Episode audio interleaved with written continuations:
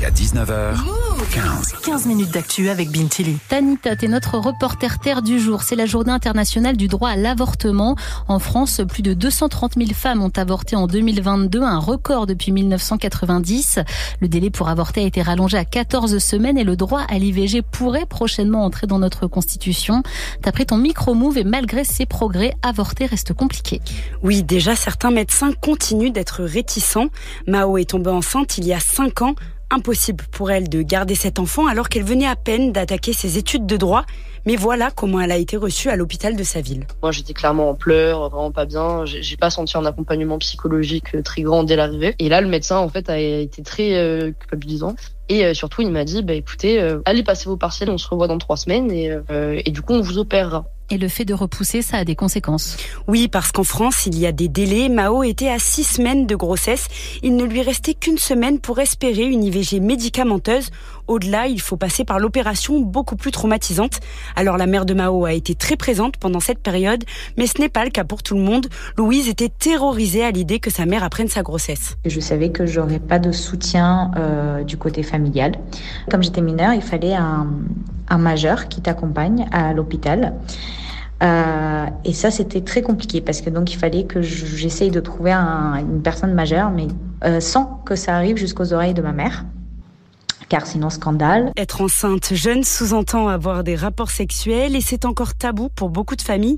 J'ai demandé à Gada Atem, médecin responsable de la Maison des femmes de Saint-Denis, quelles conséquences ça avait sur les jeunes. Certaines sont tellement paralysées par cette injonction familiale qu'elles vont ne rien faire en fait et attendre que le problème se résolve par magie et se réveiller souvent quand il est un peu tard. Après, pour les jeunes, euh, on n'a pas besoin de l'autorisation de ses parents, mais euh, il faut être accompagné par un adulte. Et parfois, elles sont tellement seules, elles peuvent tellement en parler à personne qu'elles même elles peinent à trouver cet adulte.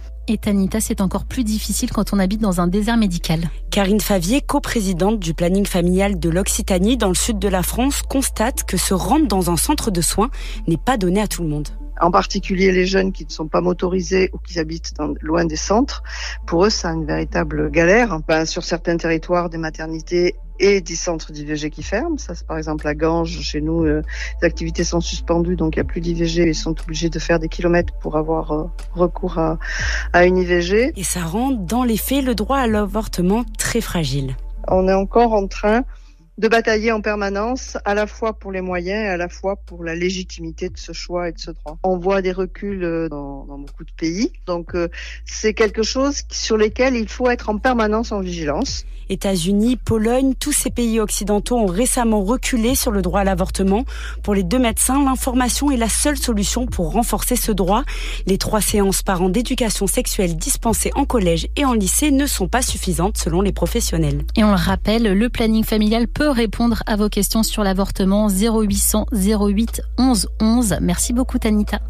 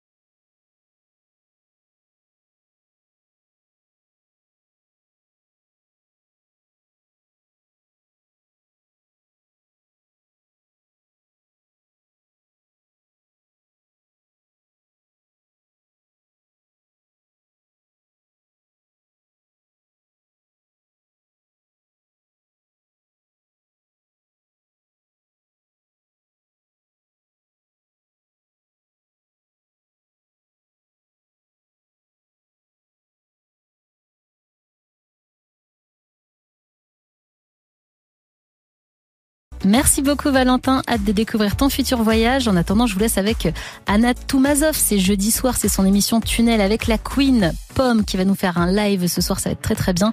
Merci beaucoup à Félix Pérez pour la réalisation de cette émission et moi je vous dis à demain pour un nouvel épisode de 15. 15.